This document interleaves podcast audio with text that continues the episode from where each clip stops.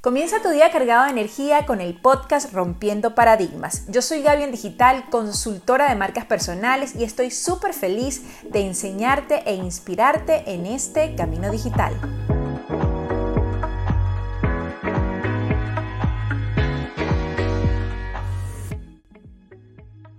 ¿Alguna vez te has preguntado si eres una persona conformista? No te sientas ofendido por la pregunta y si tu respuesta es no, qué bueno. Eso quiere decir que entonces estás viviendo la vida que realmente quieres. Y si respondiste sí, entonces tú eres de lo que dices que vives la vida que te tocó. En el episodio del día de hoy derrotaremos el conformismo y la vida de mediocridad que conduce a vivir de esta manera. Aprenderemos a cambiar nuestras creencias y ser lo que queremos ser.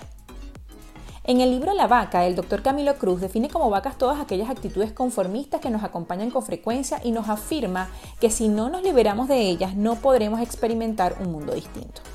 Camilo nos dice textualmente, todos tenemos vacas y llevamos a cuesta creencias, excusas, justificaciones que nos mantienen atados a la mediocridad. Cargamos con pretextos, disculpas para tratar de explicar por qué no estamos viviendo como queremos.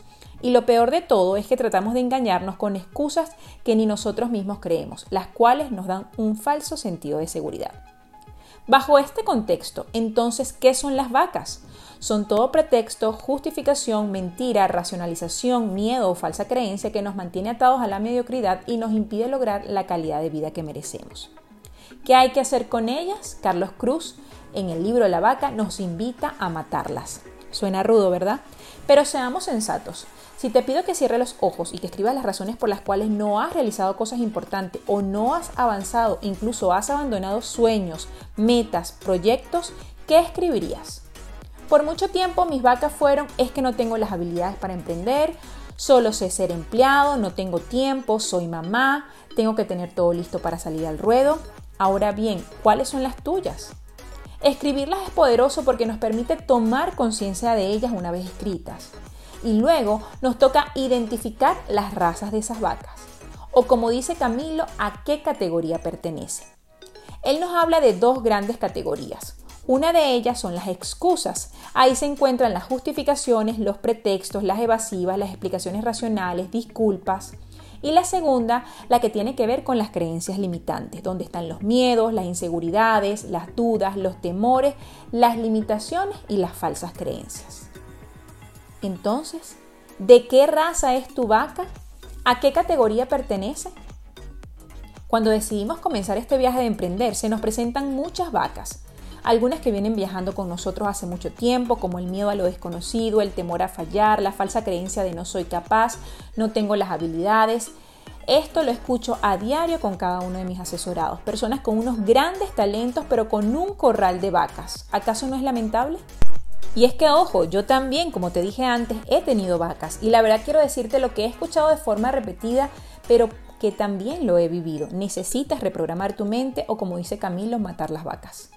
Siempre serás lo que creas ser. Decide creer que sí puedes. Decide creer que sí tienes el potencial para adquirir nuevas habilidades. Decide creer que la exposición te ayudará a dominar nuevas herramientas y nuevos espacios.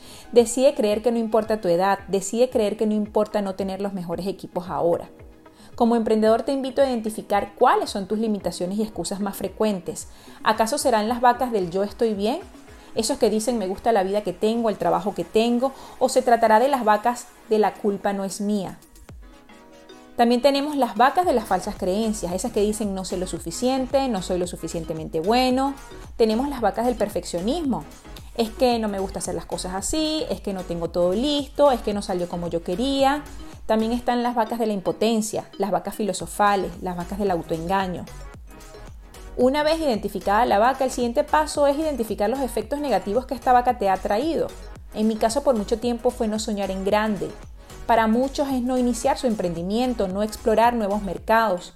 El tercer paso es hacer una lista de los resultados positivos que vendrán como resultado de matar tu vaca. En mi caso fue aumentar mis ingresos, desarrollar nuevos productos, hacer alianzas.